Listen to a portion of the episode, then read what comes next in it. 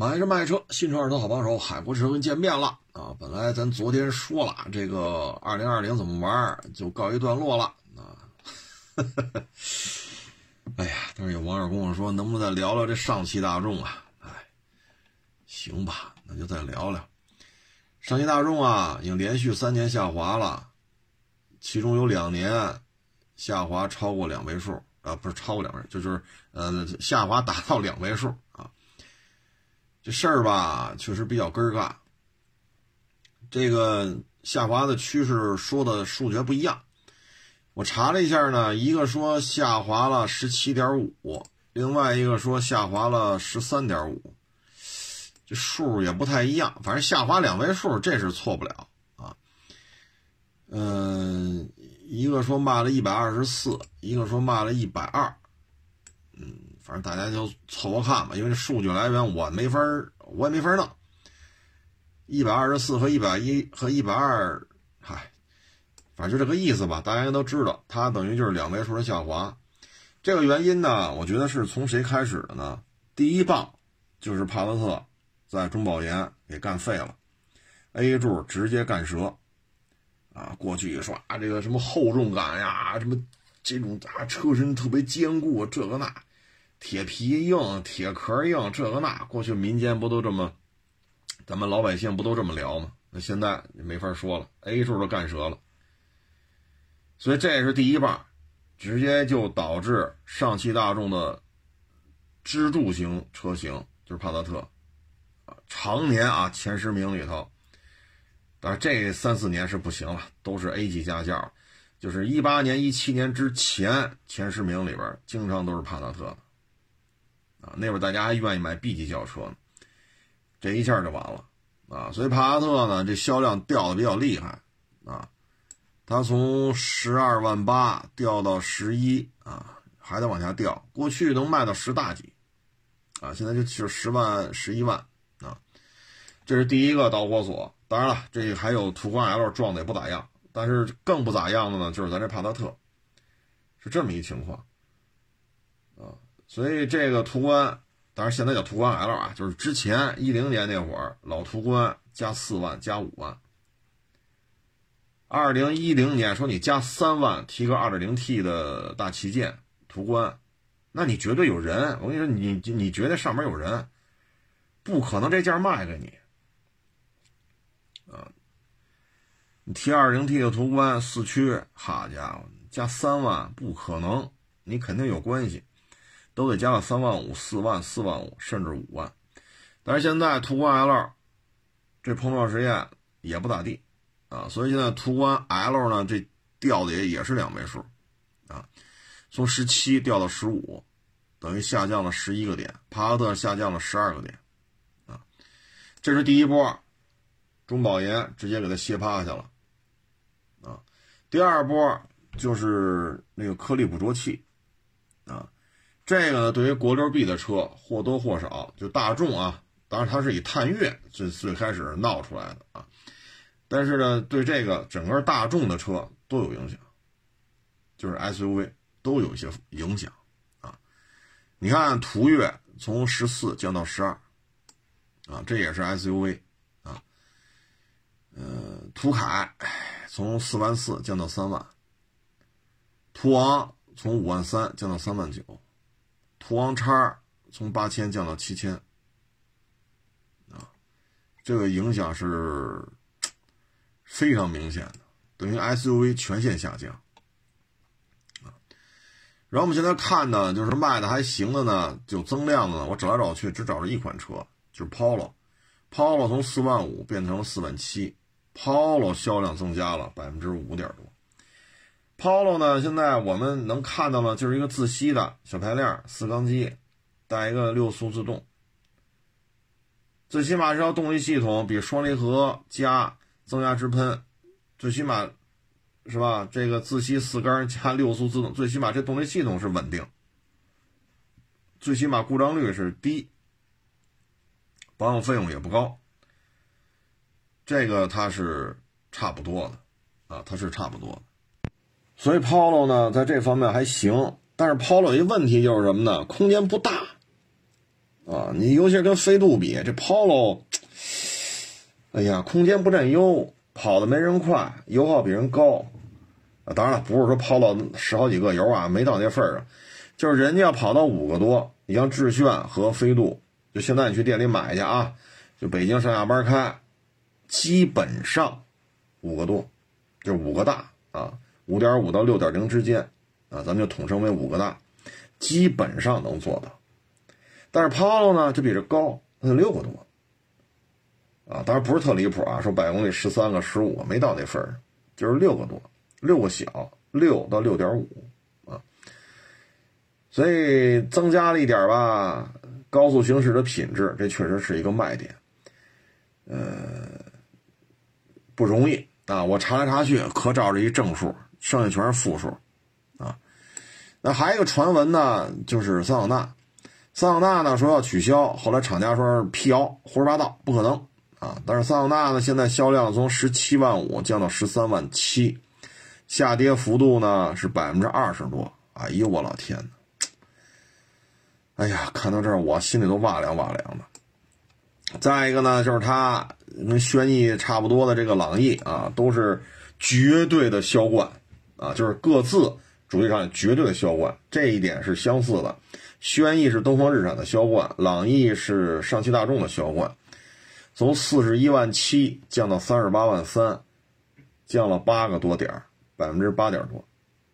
所以这么一捋的话呢，目前我们看到的就是，嗯，不太乐观，啊，不太乐观。所以这个你说桑塔纳这几乎都是。像桑塔纳好像基本上卖的就是自吸那个，它跟 Polo 动力一样嘛。其他的增压的，原来好像有，现在现在基本上就是自吸的了，啊，就是这挺耐用的，高速稳定性很好，空间也不算小，它轴距轴距毕竟长嘛，是吧？也不行，这真是让我觉得我都觉得无法弄了，啊，要么你桑塔纳你加点配置。比如说啊，标配，说说六气囊是不是是不是有点站着说话不腰疼？就是你标配四气囊，啊，标配个倒影，啊，标配个这个电加热的后视镜，省得下雪呀、下雨呀什么的。不行，你标配这个呗。你看这么着行不行？四气囊、倒影、电加热后视镜。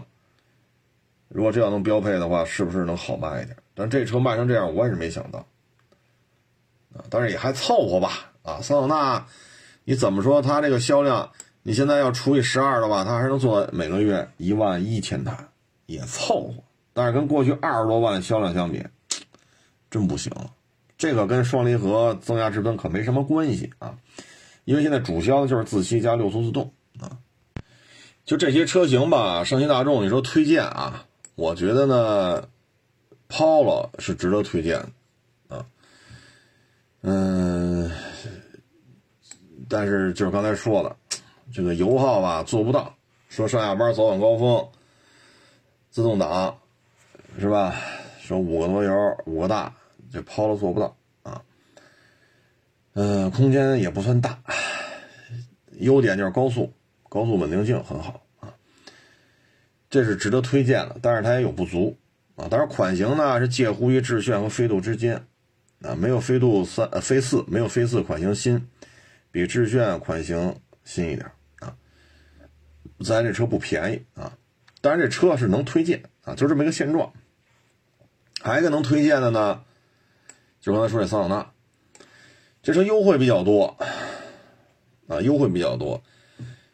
嗯，我觉得这车吧，反正。要是对于空间有需求啊，然后经常跑高速，那桑塔纳是可以的啊，我觉得这车是没问题。嗯，手动挡不太推荐，除非您就是迫切的需要，我就不能开自动的，那你就买手动的。因为从我们二手车角度来讲，像这种车肯定是自动挡的好卖啊，威驰啊、致炫呀、桑塔纳呀、Polo、飞度啊，还什么来着？啊，反正就这些小车吧，啊，肯定自动挡的好卖。自动挡呢，基本上优惠也比较多吧，啊，基本上两万，啊，两万多，啊，本身指导价就不高啊，所以这车呢，家里代步是没有问题，啊，就是你要是走高速，经常走高速，那你就买桑塔纳。你要是我就要市里边开，我还就要一三厢车，那我推荐你买威驰去，啊，或者说那个叫智炫、智享啊，就广汽叫智享。一汽叫威驰，那个市区里开行。你要是我长期跑高速，啊，那就买桑塔纳，啊，这是我推荐的。其他的车型，哎呀，其他的，嗯，途昂吧，其实一直当 MPV 来看待这车。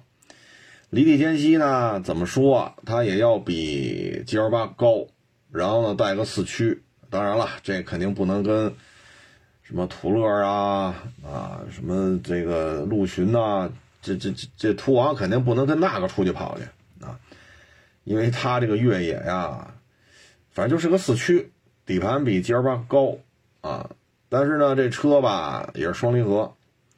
因为一七年一上市，我们一小兄弟就买一个，买回来就顿挫，开到今儿还顿挫。所以你说推荐吧，哎，反正你要是说觉得 G L 八太贵，塞纳太贵，又想要一六座车，又想带个四驱好一点，那你就买它就完了。但是它的问题就是双离合有顿挫啊，然后公里数大了之后烧不烧机油，听天由命啊，或者您算一卦啊。其他的，嗯，朗逸那个自吸吧，太肉了，有什么说什么啊，因为它比桑塔纳还大，啊，所以那个确实肉点了，啊，但是销量高啊，所以也不算贵，优惠也不少。你要说我就图空间大，你甭跟我说高速的事儿，那朗逸一点五这个自动挡也行，但是我们咱得丑话说前头啊，确实肉啊。尤其是夏天，啊，你坐俩仨人开个冷风，好家伙，这反正个儿大，这这是没毛病啊，它确实空间不小啊。其他的我真是觉得，它也就那么回事了，啊，整体看就是现在你要说增加的吧，可能就是这个 ID 系列是在增加啊，ID 系列呢。嗯，首先价格不高，啊，价格不高啊，因为你看它那个，呃，ID 三啊，这个价位不高，啊，续航里程吧也凑合，啊，嗯，但是你要说，唉，性价比太怎么怎么着吧，呃，目前看只能说够用，啊，只能说够用。啊。你像它这个起步呢，十五万九千九。啊，然后就十七万多。啊，再往再往上十七万多，咱就不说那十七万，就说十五万九千九吧。首先这 ID 三呢不算小。啊，轴距两米七六五，这个轴距就不算短了。嗯，然后这续航里程是四百三啊，甭管十几万都是四百三，十五万九。啊，反正空间不小，续航里程四百三，只能说不算短，但肯定不算长的。咱就是说，唯续航里程至上论，那十五万多，你肯定能买到续航里程比这四百三要长的，这肯定能买着。啊，这就是跟你做一个分享吧。呃，这种东西反正基础配置还可以啊，十五万九，六气囊。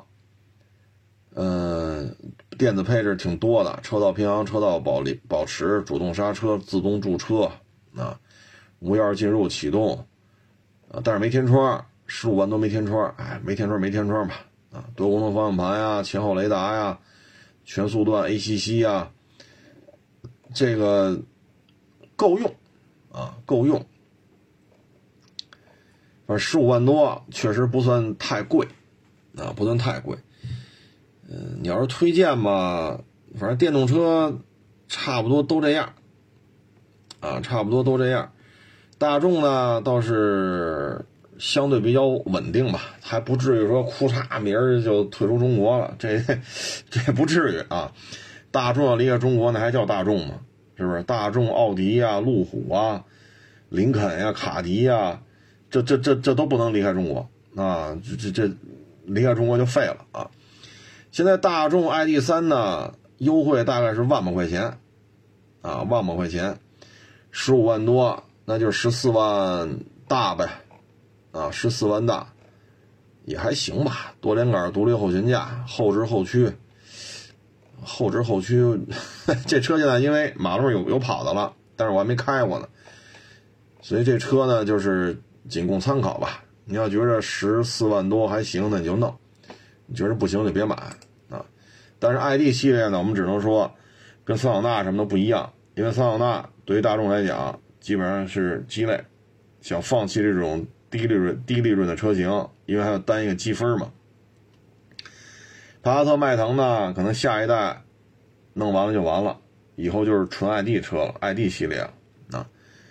所以现在大众的心思呢都在 ID 系列上，那我们觉得将来有发展的可能也就是 ID 系列了啊，因为大势所趋啊。所以这些车里边。你要看看就 ID 三吧，因为电动车呢太贬值，我们就不推荐它贵的了，太贵的真是犯不上啊！说三十万、四十万买电动车，开几年再拉过来卖了，十万我们都不要，您接受不了啊！我们怕您接受不了。你说四十万，你买个低配的，比如宝马五，低配的奔驰 E，你开三年、开四年，也不可能十万都不要吧？是不是？他也不至于这么赔钱呢。所以我们不太推荐太贵的电动车，啊，我们就推荐这最便宜的 ID 三就行了，啊，当然这是我们个人观点啊，不见得您就得怎么怎么着，咱也是仅供参考。其他的车像威然吧，这基本上就废了啊。威然前呃前年两万一，去年一万零九百，销量暴跌百分之四十九。也就是说呢，它现在的销量已经没有存在感了。这么大一车卖一年卖一万零九百台，您说这还有什么意思？是不是？这车玩比较失败吧？威然呢，就就是非常鲜明的啊，就是一个案例吧。啊，什么案例呢？就是德国人玩玩不转啊，玩不转咱们这个 MPV。现在威然呢，我们也看了一下，优惠开始放大了啊，像过去啊，优惠八千一万，现在优惠小几万块钱吧啊，有些地方两三万，有些地方三四万啊，也得看地区看配置，大旗舰可能优惠的更多。那威然呢，对于二零二二年来讲，我们觉得这车就会更加边缘化。因为它给人感觉不像是 MPV，它在 GL8、奥德赛、艾力绅、传祺 M8、塞纳啊，在这些车型的这种打压之下，威然会更加的边边缘化啊。当然了，今年可能还会出一堆啊，这个这个就是其他品牌的 MPV 啊。那这些对于威然来讲都是很困难的，所以这台车呢，我们认为就是。今年应该没有什么出路了。那这台车呢？咱就这么说啊，如果上一个六座版，挂一四驱，那我干嘛不买去那个途昂啊？那途昂呢，最起码看着它就是个 SUV 啊。那途昂有四驱有六座啊，它二第二排也是船长椅啊。当然了，你说途昂第二排什么腿托啊、烫钉动钉、捏腰捏屁股。这目前做不到啊，就是形似的两个船长椅啊，所以现在威然就很尴尬。你说丰富一下吧，那途昂怎么办？那你不丰富一下吧，就剩一万台了。你要再不弄吧，这车出道即失败，拢共也没卖多长时间，拢共也没卖多长时间，花了这么多心血搞出这么一车，然后一年卖一万台。你这寒碜谁呢？你这个，所以这车现在就鸡肋了，啊，它就是鸡肋，它不像别的，你比如说途观叉、途昂叉，人途观叉、途昂叉，人家在途昂、途观 L 基础上，以很低的成本弄出一个车系来，无所谓，我付出的成本并不高，搂草打兔子，显得我展厅里更热闹。它跟那个不一样，这玩意儿这成本可高了，这车，啊，这车成本可高了，所以这车我们不太看好。啊，途昂呢，反正就那样，新车就顿挫，啊，你要说想要一个大壳子的 SUV，要四驱要六座，那你就买途昂吧，啊，嗯，其他的车型目前看，哎呀，全是绿的呀，就 Polo 是红的呀，这这，哎呀，我我看着我觉着，我看着都觉得根儿干，啊。我看着都觉得根儿干，这你让我说什么好啊？朗逸反正也在下滑，四十一变成三十八了。那像朗逸这个呢，我们觉着啊，它现在对于大众来讲，你再让它搞一个类似于卡罗拉雷凌那种一点八加混动，现在干这事儿不划算了，因为它已经搞 ID 了。那你说全上一点四 T 加双离合吧？消费者对于这一套动力系统的耐用度，包括故障率、持有成本，方方面面都是有质疑的。嗯，那你说弄1.5自动吧，朗逸这车又不老小，确实肉啊。因为哥们儿买了一个，给家里老人退了休，说：“嗨，你退休没事嘛，买一车你开着玩去吧。”结果就挺不满意的，因为太肉。啊，你想这退了休的老人开都嫌肉，所以这是吧？就各位自己不行，您试驾看看啊。我觉得他现在缺一什么呢？现在也一点五，他现在缺一个一点八左右的啊，一点八的。但是呢，现在你说上一点八的，对于大众来讲，这是单积分的呀，啊，它是需要单积分的。唉，所以现在这事弄的吧，厂家也是作牙花了。你到底怎么弄，怎么弄都不合适。双离合，增压，油耗低，但是呢，油耗低，噪音低，提速快吧，消费者认为这玩意儿使不住，一坏了吧，修理费也挺高。你上1.5自吸吧，油耗也也是个麻烦事儿。再上混动吧，来不及了。上纯电吧。反正大众还好，啊还好，可是总感觉是慢了点咱也分跟谁比啊，跟丰田比，这大众电动化就算快了一点了啊。所以整个看上汽大众吧，确实有点麻烦。主要原因呢，就是这么多年从奥运会之后吧，就还在国内推双离合加增压直喷，他认为这玩意儿先进。当时一开始的时候，我们也觉得挺先进，可是这玩意儿故障率太高了。这十二年、十三年、十四年的时间吧，这双离合顿挫还是没有解决。啊，包括这个增压直喷的烧机油的问题，十二三年、十三四年的时间了，也没有什么实质性的解决。说拍胸脯啊，十五万公里、二十万公里，它就不可能烧机油。现在谁也不敢许这愿。这事儿谁拍胸谁拍胸脯许愿，谁死的快。所以你现在烧机油十二三年、十三四年，你解决了吗？没有。双离合爱崩这事解决了吗？好像他也不敢说他解决了。他跟爱信那爱信那个六 AT，爱信的四 AT，他跟那个没法比。啊，他跟那个没有可比性，就这双离合的啊。现在消费者呢，这么多年了，啊，一代一代换，换到现在。反正心里多少有点做牙花子啊，卖说卖不上价的啊。你看一零年的途观大旗舰啊，一零年的，当时指导价就过三十了，加三四万，再加两万多购置税，这车办完了得三十六七了，三十六七，各位啊。然后呢，现在你再卖了，哎呀，能卖多少钱呢？二零一零年的啊，二零 T 自动旗舰，二零一零年的基本上收车价，一零年的啊，基本上过不了五万。啊，您就说您这个原漆原玻璃啊，原胎是够呛了，原漆原玻璃说不到十万公里，全程电保，个人一手没改装没豁过，这个那连恨不得连杠皮子都是原漆，这车就说能给五万往上。也多不了哪去，但是当年三十怎么着三十三十五六万包牌，因为指导价就三十了，加价加三四万，再加两万多购置税，你说这车不得三十六往上吗？那当时你这价格，你买一个三点五的汉兰达，三十五六，能不能买包牌啊？能。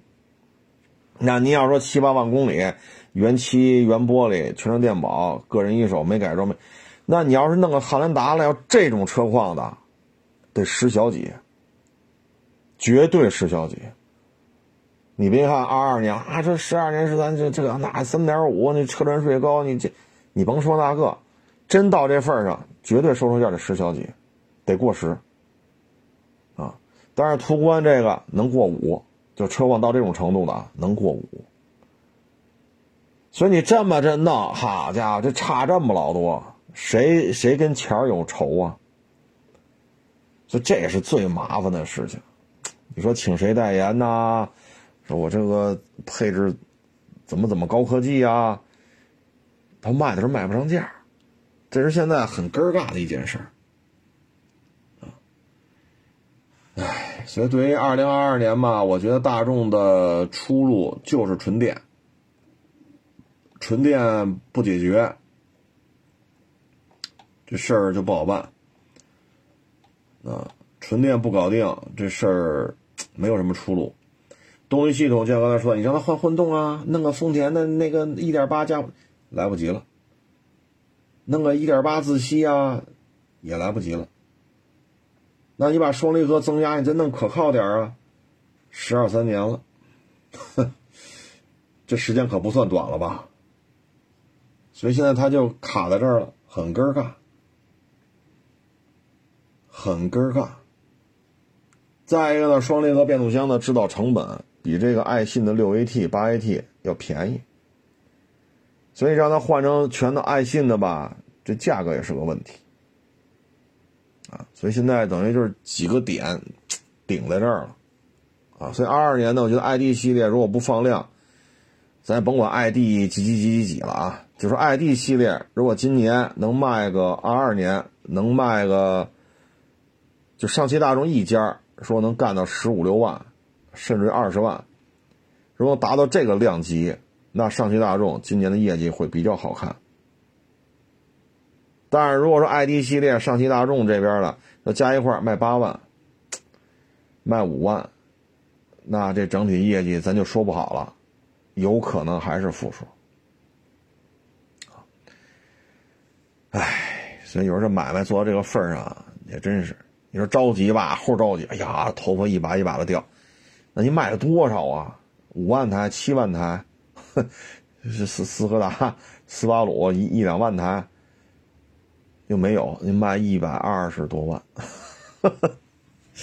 太着急吗？又着急，三年了全是负数，三年负数还能卖到一百二十多，所以说这事儿吧，哎，哭笑不得啊！所以我们就看吧，看大众。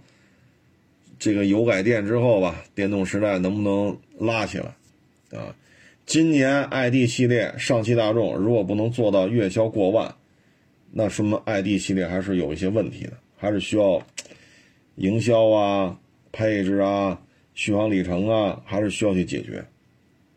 啊，否则的话，你这个产品推广、产品的设计、产品的配置、定价都是有问题的。所以，就今年我们看能不能月销过万。啊，这是生死攸关的一个产品，不能失败，不可能失败，也不允许失败，因为失败就意味着歇菜了，所以绝不允许的失败。但是目前看好像卖的也一般，哎，看吧，现在是 ID 四叉、ID 三、ID 六叉，就这么个编号吧，啊，看能不能过万吧。如果说过万，今年 ID 系列卖十二万辆以上，那算是还行啊。因为这对于大众来讲是生死攸关呀，所以他现在只能说不允许失败，我不可能失败啊！我这这，谁说我失败，我薅谁头发去？他现在只能这样了啊，大概这么一情况吧啊。有个网友问那个什么雅阁混动啊，我看完了之后事儿一多，找不着微信了，也不知道哪个是他的微信啊，手机也多，我就记得这么档子事儿啊。两三天前问的吧，说这车将来卖的时候好卖不好卖？这二手车呀，主要是看车况，车况好，公时短，保养记录齐，个人一手，啊，没有这些什么乱七八糟的东西，那这车价格就是高。这一点是没毛病，啊，这点是没跑。所以呢，这个规则呢。嗯不仅适用于雅阁混动，啊，它也适合于其他的车型。所以你在买车的时候呢，你要担心这个那个，啊，那你就得把这几点做到位。首先呢，要有一个完整的保养记录；再一个呢，别刮别蹭，啊，你别折腾来折腾去的，所以就这些事儿吧，各位要心里有个有一个怎么说呢？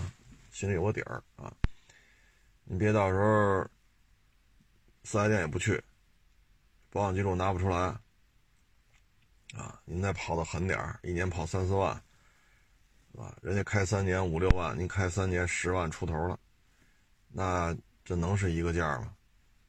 是不是？都是三年的车，人家跑六万，您跑十一万，人家有全程电保，每年都去两三次，您这就首保去了。那这两台车事故价格不可能一样，所以这些事儿呢，你想把这车卖的价格高一点，车况、保养记录、手续，这些都是很重要的。这一点呢，不不仅仅说就雅阁混动是这么个状态，你其他的车型它也牵扯这个问题。然后你像这个改装也是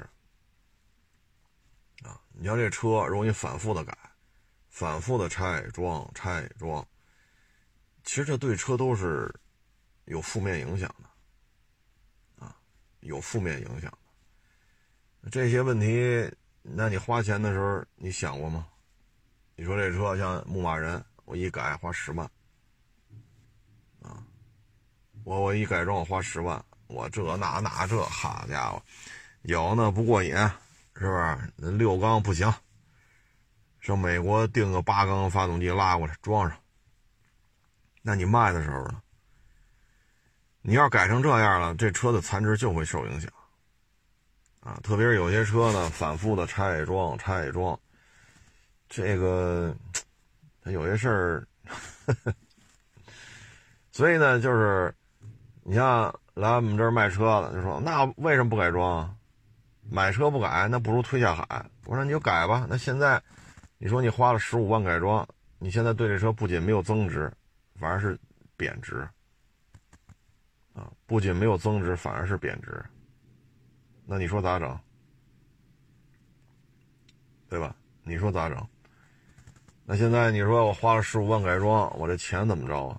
那我们不可能给你出十五万呢，因为这市面上它不是说都改装过的，人家有那个纯素车呀，所以在这时候你会发现了。怎么保值？纯素车的就比您这个，是吧？改的这个那个的，就比您这个要好卖，啊，流通速度还快，啊，这一点是吧？大家应该心里都应该有所了解。我们这还见过这抖机灵的，啊，见过这抖机灵的，挺好的一个六缸车，就非得拿你说换机油，这不是贵吗？好家伙，人家车主老爷子把这机油倒出来，倒出来呢自己放，把机油放着，放一铁盘子里边，然后呢沉淀，沉淀之后，他再把这个这个上边不是清凉一点吗？把清凉一点这个机油再再倒到另外一个容器里边，然后呢，再把底下那个机油滤芯再装上一个新的，它还不错，只要装新的机油滤芯逼出来这点机油呢，再倒回去，但是肯定不够啊，对吧？那再补点新机油。也我们这儿也遇见过，啊，我说这要是八几年、九几年这么干正常，那会儿大家对于汽车的了解没到这份儿上。那会儿一九年吧，一九年我们就遇见过这么一位，那您说您这车怎么怎么跟你聊这价格？这机油能这么使吗？你是省了？你是省了点机油钱，但是这对车有好处吗？是不是？你你说本身这个六缸，这个日本的六缸机机油加的又不多，它比 G L K 三百那种是吧？加那么老多，它本身机油加的又不多，这可倒好，还要再省。你像这个，这这车就给不上价了，啊。这车一着车声就不对，因为这机油就这么保养下来的，就若干次保养都是这么做的，那这价就，你这个声音，对吧？你这听声都不对，你说再给他换全换一遍新机油，没用，因为他这几万公里都是这么开下来的，这个已经不是说我再换一回新机油，这事儿就摆平了，摆不平了。那，您说您这车怎么给您，还给您个高价？给不了，啊，所以在这种情况之下吧，我们也是，呃，就是提醒各位吧，就有些钱没有必要这么省。后来呢，那台车我们直接就给批发了，啊，那车没法卖，声都不对，我们直接就给批发了。批发了之后吧，后来那老爷子找我们一趟了。啊，还找我们一趟，还要就是那意思就是这么换机油是没有问题的，啊，是要给我们上一课还是怎么着来着？我记得有这么一档子事儿。哎呀，我说这车要是这么保养，我说这种六缸车呀，我们也也接触很多了，对吧？这着车这声不对，它就是不对。这咱有什么说什么，啊，有什么说什么，所以就这样用车的话，这车也不可能保值，啊，你是省钱了，对吧？你每次换机油，你只花别人一半的钱，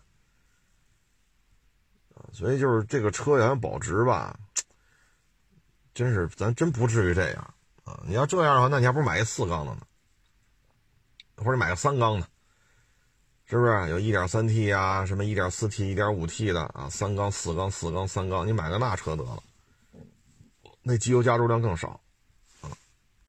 还一个保值的话题呢，就是国产进口的问题。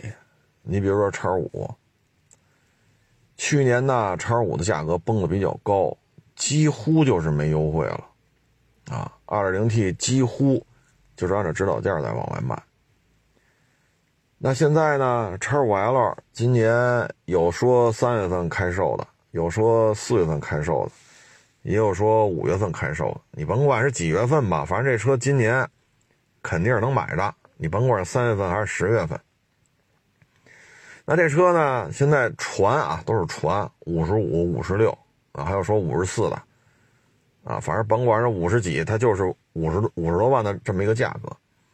那您去年您按照指导价几乎就没有优惠的情况下，您买的那那时候报完牌的七十多，那现在国产之后呢，轴距跟叉七一样，叫是叫叉五 L，但轴距跟叉七一样，人家卖五十多，那您这进口的叉五，那可不就赔了吗？赔的很厉害。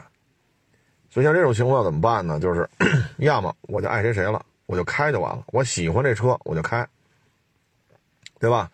你长时间开就完了，开个五六年、七八年再说了。你要是说自己觉得不行、受不了，那您应该去年就把车卖了。你现在你说优惠也逐渐在增加啊，然后这个车呢，国产的这个轴距也是挺老长啊，而且国产价格也低，你现在再卖，那你肯定吃亏呀，是不是？类似这个事情呢，在塞纳上也有。你比如说，limiter 塞纳3.5，它的价格呢，二零年、二一年，除了疫情最严重那俩月，一下掉到五十多，后来基本上就维持在七十、七十一帽、六十大，啊，三点五 limiter 基本就这价格。但是国产之后吧，二点五的了，人就三十多，啊，大顶配就四十一出头。那你说咱这，假如说啊，咱就说一低价，比如说六十五提的裸车，咱别说七十，六十五吧，你加购置税，这车七十，你再上个保险，七十多点那您说二一年您买的，那你现在二二年您开过来卖，按理说啊。七十一出头包的牌您这车我们不得六十这一块收啊？假如说您六十五买的啊，我们不得六十这一块收吗？看车况啊，看车况，五十九、五十八、六十一、六十，我们差不多得照着这个价格啊，我们差不多照着这个价格来。但是现在我们就不可能给这价了呀，新车才三十多。我不可能说五十八、六十、六十一的收这个了，对吧？那所以，那您这车你说得赔吧？那不是赔一万，赔两万啊！所以在这种情况之下，你要知道，国产的价格要这么低，就赶紧卖。你像去年上半年卖的还都行，我们去年上半年不也收这个 limiter 吗？一八年的，对吧？我们收了，我们就给卖了。那时候我们还敢给高价，因为国产呢离报价还远着呢，还有还有俩月的时间，一个多月俩月吧。就是后现就是现在往回看啊，我们收的时候和他报这个价格还有一段时间，收完之后就给卖了呀。但是你过了俩月再来卖这车，就给不了这价格了。所以我们做车行的，我们承担的风险就是什么？我得看能不能卖出去。说收过来了，放仨月没卖出去，国产的出价了，三十万几千几来着，起步。那我这塞纳就得赔多少钱？对吧？我这一台塞纳不得照十万八万的赔？所以就是你得把握好这节奏啊！包括你像，当然是叉三国产有些日子，就之前是不是？你这个进口叉三。现在是国产叉三，你进口的，您那什么价位？你现在国产的什么价位？所以就说，你要买这车是进口的，如果改成国产了，你就一定得有一个预判，说我就喜欢，我就不喜欢国，我就喜欢进口的。你说什么没用，我愿意开，爱赔多少赔多少，那你就甭看。甭想，啊，爱国产么我就开就完了，啊，如果你琢磨这事儿了，那你赶紧卖，你说现在你再开过来，limit 说你二一年说六十五，啊，上完牌了，上完保险七十一出头，现在你，你说给您多少钱？按理说，一年车龄的，我们应该得在六十这一块儿。五十八九六十六十一，但你明显给不了了，所以呢，就是有时候节奏得得把握好啊。类似的事情还有那个进口的进畅和国产的进畅，一二年、一三年、一四年一直到一七年，这就是国产进畅和进口进畅的这种大概是这个时间啊。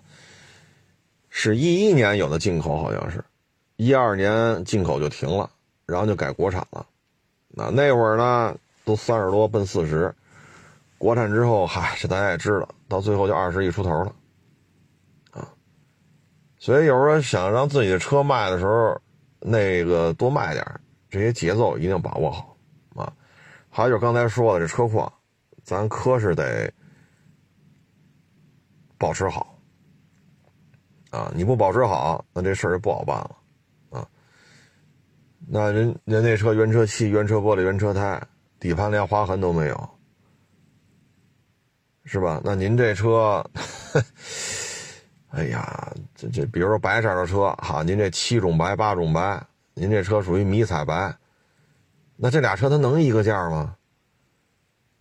是不是？再你跑的比较狠，啊，人一年跑一万多，您一年跑四万，那都跑三四年之后，那您这车都奔着二十去了，人那车刚过五万公里，这也不可能是一个价。所以在这种情况之下吧，就是各位得有个权衡。这个刚才说这些啊，适用于所有的车，啊，适用于所有的车，啊，包括刚才说那叉五，这不算便宜车了，啊，这不算便宜车了，啊，你哪怕你买个飞度，它也是这样，啊，你买个小威驰，你说这车够便宜的吧？没记录，多处剐蹭，公里数大，那就给不上价。人那小威驰、小飞度，一年跑一万多、两万，带全程电保，原漆、原玻璃、原胎。都开三年，那能一样吗？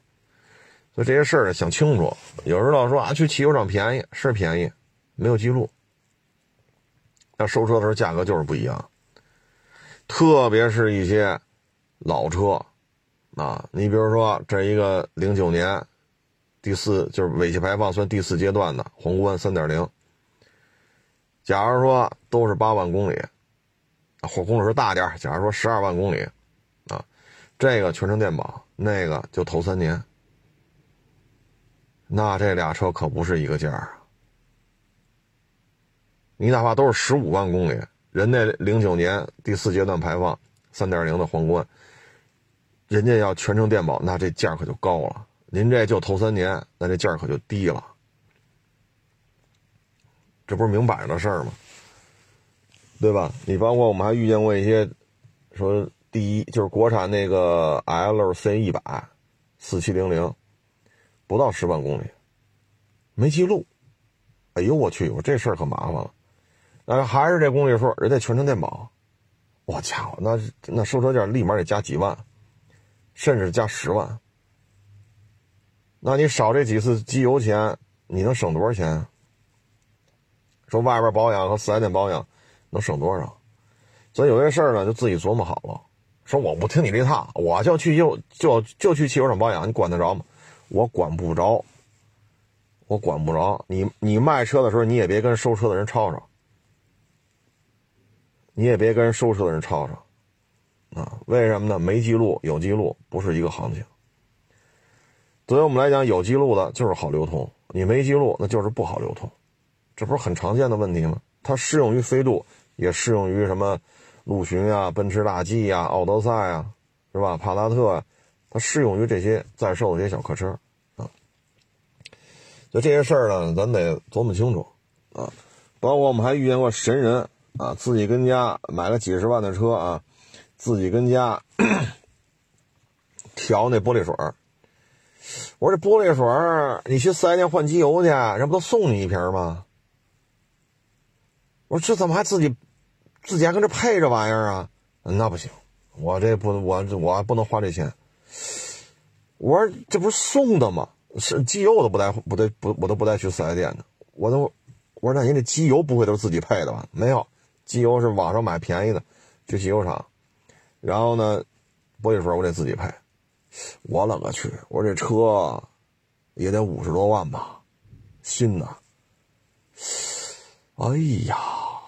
我说这，我说咱这车啊，对玻璃水是挺挑的，包括你说那个它那个滋水的那个电机，啊，包括那个传感器，它对于这个玻璃水的成分它是挺挑的。你自己跟这配玻璃水，配完了之后，这传感器也好，滋水的这个玻璃水这个电机也好，它一旦出现问题，这修理费可不是十块钱能修好的，因为买一瓶玻璃水不就十块吗？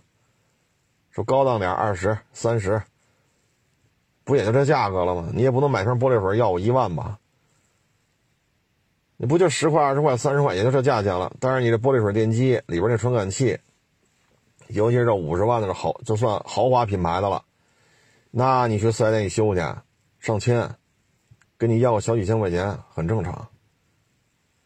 所以有的时候吧，这这这心眼太，动手能力太强了。这这，哎呀，我这，我什么人都能遇见，啊，什么人都能遇见，这就跟各位做一个分享吧，啊，就是仅供参考啊。